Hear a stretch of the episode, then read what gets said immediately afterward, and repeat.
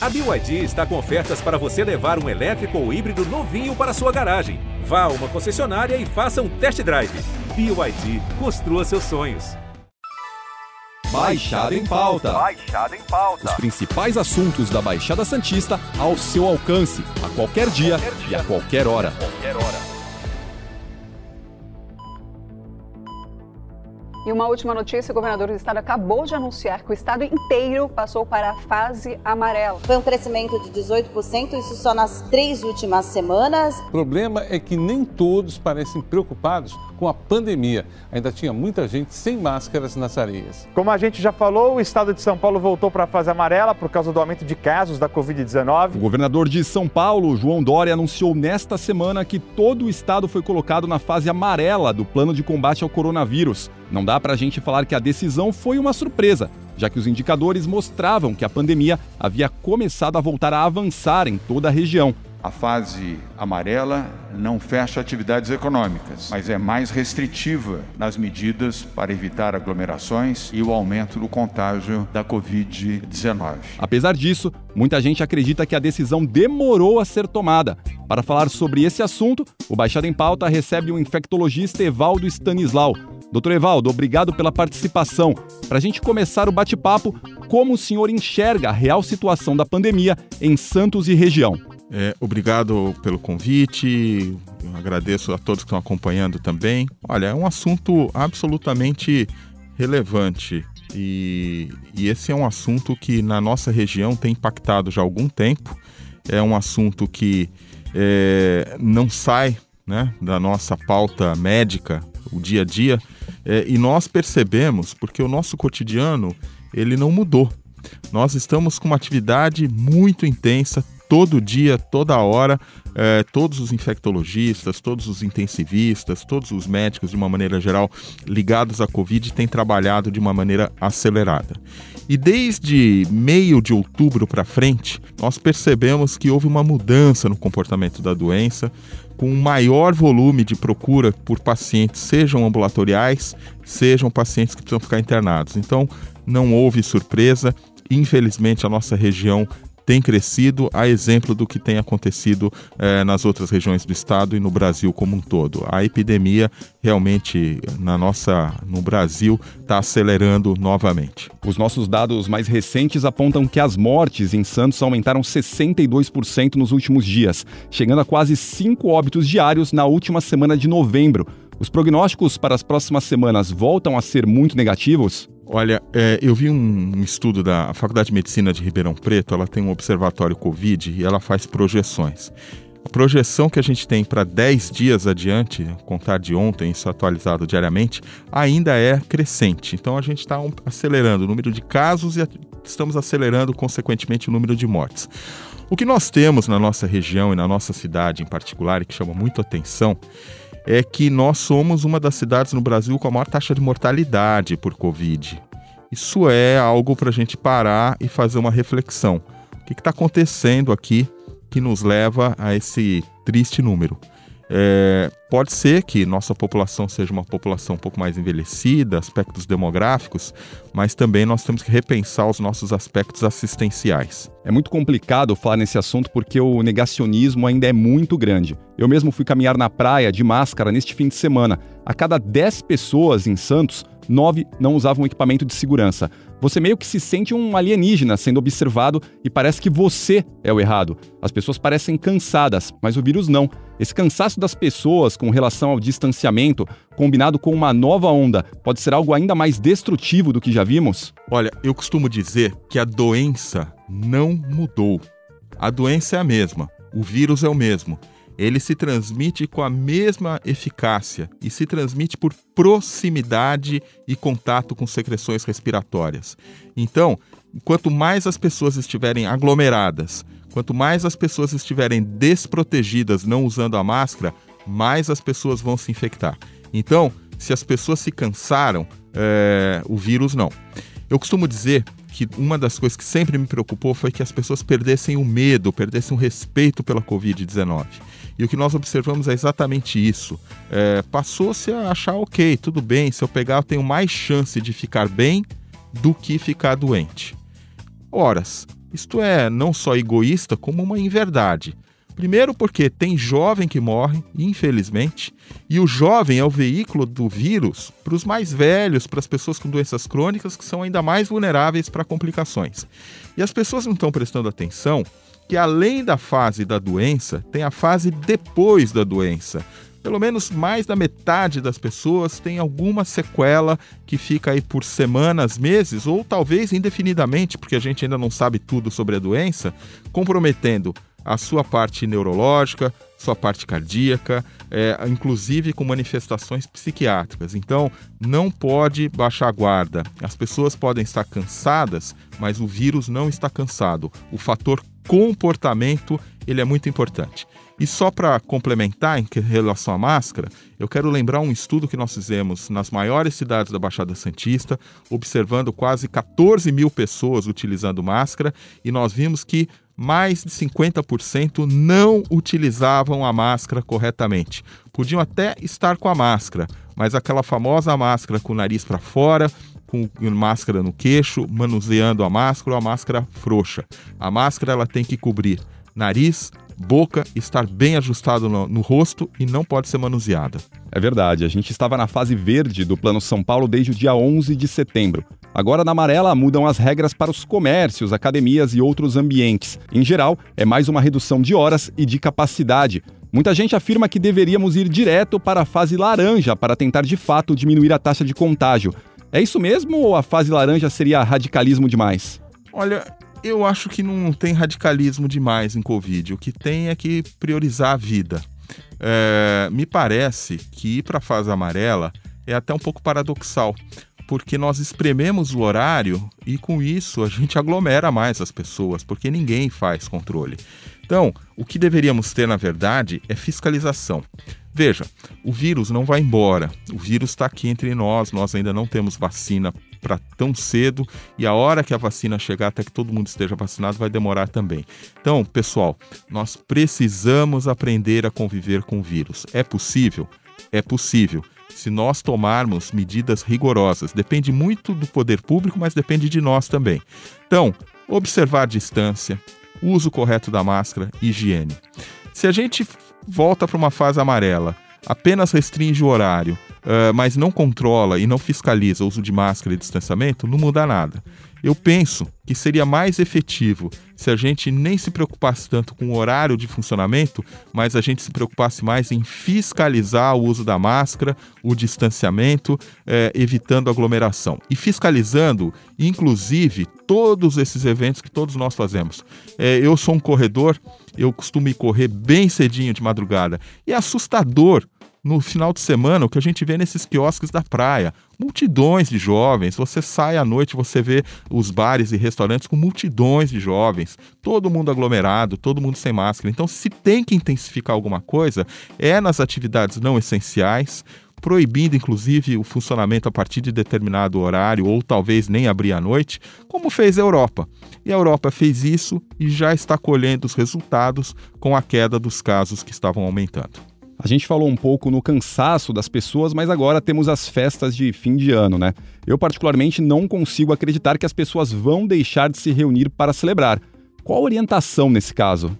Olha, uma das características que a gente observou nesse, nessa, não dá para chamar de segunda onda, porque a gente nem saiu da primeira onda, mas nesse novo aumento que nós estamos tendo de casos, é que ele começa a partir de grupos sociais e grupos de, de pessoas que convivem de alguma maneira no seu núcleo familiar.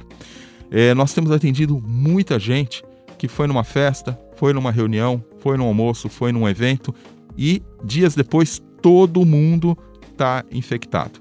E existe uma figura que é a figura do super disseminador, que são pessoas que, uma vez que têm o vírus, eles não infectam uma ou duas pessoas, eles infectam 14, 15. Então, se você tiver uma dessas pessoas numa reunião dessa, vai ser realmente muito complicado. Então, qual que é a dica que a gente dá? Não dá para se reunir. Infelizmente, primeiro que a gente, Natal e Ano Novo, é, são celebrações. Eu acho que no ano de 2020 a gente não tem muito o que celebrar. Talvez a gente precisasse ser um pouco mais reflexivo nessas datas, até em respeito a tanta gente que morreu por conta da Covid no Brasil. Né? Mas, é, se a gente tiver que fazer alguma coisa, que não seja grande e que sejam os núcleos que já estão juntos. Então, por exemplo, se na sua casa, você, seu pai, sua mãe, seus filhos, seu avô, todo mundo junto, mas que já está convivendo, essa é a reunião que vai ter de final de ano.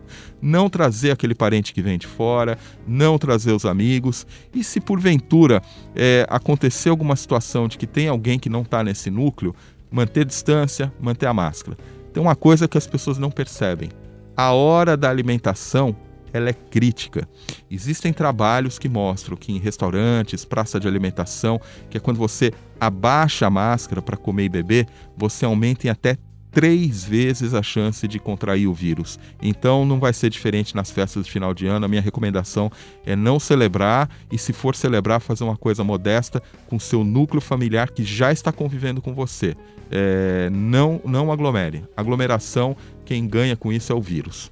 Aumentar em três vezes o risco de infecção realmente é muita coisa. E falando um pouco especificamente sobre a doença, o senhor é um dos que mais acompanhou a evolução do vírus desde o início e procurou estudar bastante sobre o assunto. O que mudou em relação a tratamento, por exemplo, entre o início da pandemia lá atrás e agora? Olha, nós aprendemos bastante sobre a doença, como ela agride, o que, que a gente pode fazer. Então, é, a doença, quando ela começou, nós não tínhamos nenhum remédio. Então, nós fizemos uma prática que é comum na medicina, testar aquilo que a gente já conhece que está pronto para ver se funciona nessa doença também. Daí é que vieram remédios que no início até eram usados com alguma esperança e que ao longo da pandemia nós vimos que não tem nenhuma função. Então, é, hoje eu posso dizer que não existe nenhum remédio que seja efetivo contra a Covid-19 contra o vírus SARS-CoV-2. É, uma linha de pesquisa que, que surgiu durante a pandemia foi usar anticorpos, né? pegar pessoas que se recuperaram de Covid, tirar o sangue dessas pessoas, o plasma, isolar os anticorpos e fazer uma infusão desses anticorpos nas pessoas que estavam doentes. Porém, isto era feito numa fase tardia nos pacientes graves e aí a gente viu que não funcionou bem. Tentou-se depois fazer isso numa fase anterior, mas também o resultado não é brilhante. Nós temos é, desenvolvido anticorpos específicos, que a gente chama de anticorpos monoclonais contra o vírus, para serem usados também precocemente. É uma tecnologia complexa, uma tecnologia cara e que também não tem é, mostrado um resultado brilhante, mas é uma das linhas que ainda está em pesquisa. É, o uso de antivirais como Remdesivir foi tentado, mas o resultado foi muito ruim e isso também foi uma terapia que ficou pelo caminho e a gente não se entusiasma. Dizia-se que a gente tinha o que a gente chama de tempestade de citocinas, quer dizer, uma série de produtos que o nosso corpo produzia em resposta à infecção e que poderiam causar doença. Essa tempestade de citocinas ela tem se mostrado não tão relevante e todos os, os remédios caros, complexos que a gente usou para modular essa resposta também não se mostraram efetivos. Então vocês podem ver que muita coisa não funciona. É, é, nós vemos que muita gente toma antibiótico. É comum, as pessoas vão no posto de saúde aqui, vão nos lugares para ser atendidos de Covid, saem de lá com uma receita de azitromicina. A azitromicina não funciona para Covid. É, embora digam que a azitromicina tem uma ação imunoestimulante, ela não funciona. Apenas 6% dos pacientes com Covid têm uma co-infecção com bactéria, que é para o que serviria o antibiótico. E apesar disso, 90% dos pacientes usam um antibiótico junto. Isso impactou. Nós vemos que tem muita resistência resistência bacteriana. A resistência bacteriana está crescendo em paralelo à Covid e a gente tem que usar menos antibiótico antes do tempo. Então, o que, que a gente usa hoje em dia para tratar a Covid? É, medidas gerais é, de suporte e oxigênio terapia. O oxigênio que antes ele era utilizado muito precocemente, a gente intubava os pacientes muito rapidamente, fazia modos de ventilação assistida muito invasivos, hoje mudou. A gente faz mais a ventilação não assistida, é, intuba, procura intubar menos os pacientes e quando intuba, a gente distribui esse oxigênio com mais delicadeza para evitar uma lesão do pulmão. Isso foi um grande aprendizado. E as outras duas coisas que a gente faz, né, que é o uso do corticoide, o corticoide ele se mostrou realmente muito importante para diminuir a necessidade da intubação, para melhorar a evolução dos pacientes. Porém, eu quero alertar, estão prescrevendo corticoide logo de cara. Praticamente todo mundo que tem Covid hoje está saindo com uma receitinha de Predizin, que é o corticoide da moda. Bobagem! Não é para usar o corticoide antes do tempo. O corticoide precisa ser utilizado sob indicação médica e no momento correto. E a outra droga, e essa é uma contribuição brasileira, percebeu-se que os pacientes com Covid fazem muitos fenômenos de coagulação dentro dos vasos, o que a gente chama de trombose. E essa trombose no pulmão ela interfere com a oxigenação do sangue. É, então a gente tem usado também com orientação médica, na hora certa e do jeito certo, é, drogas que interferem na coagulação e com isso melhoram, revertem esse fenômeno trombótico e melhoram o estado geral do paciente. Então, em resumo, pessoal, não existe coquetel, não existe terapia precoce, não tem nenhum remédio que funcione contra a Covid. Se você vai no médico e o médico te dá lá vitamina, antibiótico, antiparasitário, o que seja, desconfie. Esta não é uma receita baseada na ciência. O que a ciência mostra é que para tratar Covid é repouso, hidratação, medicação sintomática e em casos mais graves, a gente pode usar o corticoide, o anticoagulante, junto com todas as medidas de suporte hospitalar. Essa foi uma verdadeira aula, doutora. E só para a gente mudar um pouquinho de assunto, muito se fala da taxa de ocupação dos hospitais da região. As administrações municipais estão preparadas para enfrentar uma segunda onda. Você bem disse que a gente nem saiu da primeira onda, mas ah, os hospitais da região estão preparados para um novo aumento de casos? Sabe qual é o desafio atual? Não é só o aumento dos casos, é que na, no primeiro pico de Covid, nós abrimos mão de atender os doentes crônicos. A gente ficou atendendo emergência geral e Covid. Só que nós temos população que tem pressão alta, que tem diabetes, que tem doença do coração, que tem doença ortopédica, que tem doença neurológica, que tem câncer. E esses pacientes eles não podem mais esperar. Então agora a gente está lidando com uma dificuldade dupla, que é cuidar da nossa demanda é, que sempre existiu, né? cuidar dos procedimentos seletivos e lidar com esse repique que está tendo da Covid-19. É, é, um desafio. É, nós estamos observando que os leitos estão reabrindo, que precisa mesmo reabrir, mas o, o, nós vamos ter que buscar um ponto de equilíbrio que seja é, manter a oferta para os doentes crônicos que precisam de um atendimento eletivo programado e aumentar a oferta para os pacientes de Covid. Eu não sei se todos os municípios da Baixada vão ter essa condição. Acho que não precisa de hospital de campanha. É, a gente teve muito hospital de campanha, pressão para hospital de campanha. Acho que neste momento o que a gente precisa mais é de estrutura ambulatorial bem feita. A gente precisa de mais testagem e a gente precisa de melhor condição de monitorar os pacientes. E para aqueles que precisam de internação, a gente vai precisar desse equilíbrio entre o, a doença crônica que demanda atenção hospitalar e a Covid que está é, se recolocando aí. Veja, eu falei há pouco da mortalidade. Nossa região e nossa cidade bateu recordes de mortalidade é, e, entre, e se destaca negativamente no Brasil com, o, com esse dado. É, certamente isso reflete uma população muito doente, uma população muito doente. É, nós temos a, os nossos indicadores de saúde regionais não são bons, infelizmente, e a gente sabe que quem tem doença crônica morre mais de Covid, então talvez essa seja uma das razões.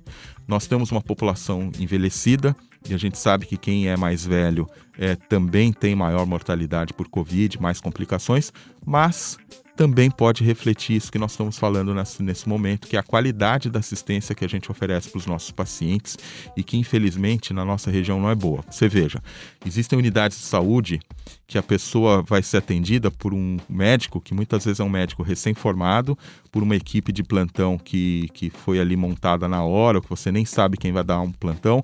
Então, nós temos problemas seríssimos na qualidade da assistência que as prefeituras precisam corrigir com urgência. Doutor, para a gente finalizar, a gente não pode deixar de falar sobre vacina.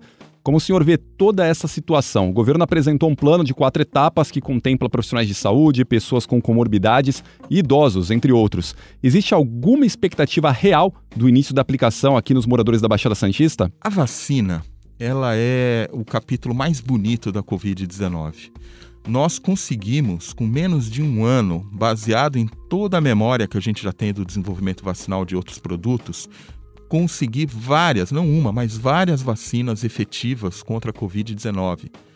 Todas as vacinas que estão sendo pesquisadas, todas, são seguras, até o momento nenhum evento colateral grave e todas têm se mostrado é, eficazes em, nos estudos preliminares e nos estudos de fase 3. No dia que nós estamos gravando esse podcast, é um dia muito importante para a ciência, porque o Reino Unido aprovou a vacina da Pfizer BioNTech para ser utilizada e na semana que vem o Reino Unido começa a vacinação em massa da sua população. Isso é um avanço equivalente a gente estar tá chegando na Lua, porque nós estamos vivendo a maior crise de saúde pública no mundo e o Reino Unido dá essa notícia boa para todos nós. Portanto, do ponto de vista de vacina, eh, nós estamos muito felizes porque nós temos alternativas. E para quem conhece o Reino Unido, o sistema regulatório deles, que é chamado NICE, o NICE é muito criterioso, é muito exigente e se aprovaram é porque a vacina é muito boa mesmo, então é um dia para a gente celebrar. Quando a gente transporta para o Brasil, aí a gente vê realmente um completo despreparo. Primeiro, que as equipes técnicas do Ministério da Saúde atualmente são extremamente desqualificadas, não tem outro termo para a gente usar. Né? É, e outra, estão atuando nitidamente de uma maneira é, casuística, quer dizer, estão tentando conduzir para a vacina que interessa para o governo. Veja, nós temos várias vacinas necessárias. A gente não pode pegar e falar: olha, eu tenho uma dificuldade logística porque tal vacina precisa ficar a menos 80 horas. Vamos trabalhar juntos para superar essa dificuldade logística ou onde a gente tiver capacidade de usar essa vacina, vamos começar a usar. Porque não dá para você ficar tendo uma vacina eh, esperando as pessoas se contaminarem e morrerem. Isso não é ético. Então, eu espero do governo uma outra postura, uma postura de superar dificuldades, de buscar soluções, ao invés de se esconderem desculpas. Então, o Ministério da Saúde muito timidamente fez esse anúncio, não está se preparando adequadamente, no meu entendimento, para ter uma logística vacinal. E o Estado de São Paulo, por seu lado, é, buscou uma parceria outra. O Instituto Butantan, que é uma instituição estatal centenária que fornece a maioria das vacinas que o Brasil utiliza, está pronto, está trabalhando seriamente com uma vacina também muito boa, né? Mas infelizmente há uma disputa aí política entre o governo estadual e o governo federal. Então quem está no meio disso é o cidadão que precisa de vacina.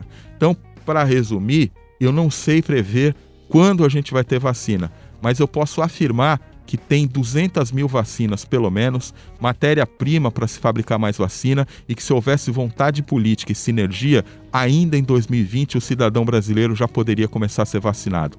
Como isso não existe, falta maturidade, falta responsabilidade nos nossos gestores, é possível que apenas ao longo de 2021 o brasileiro comece a ser vacinado e muita gente vai morrer, muita gente vai se infectar por conta desta disputa é, irracional que existe entre os governos do estado de São Paulo e o governo federal.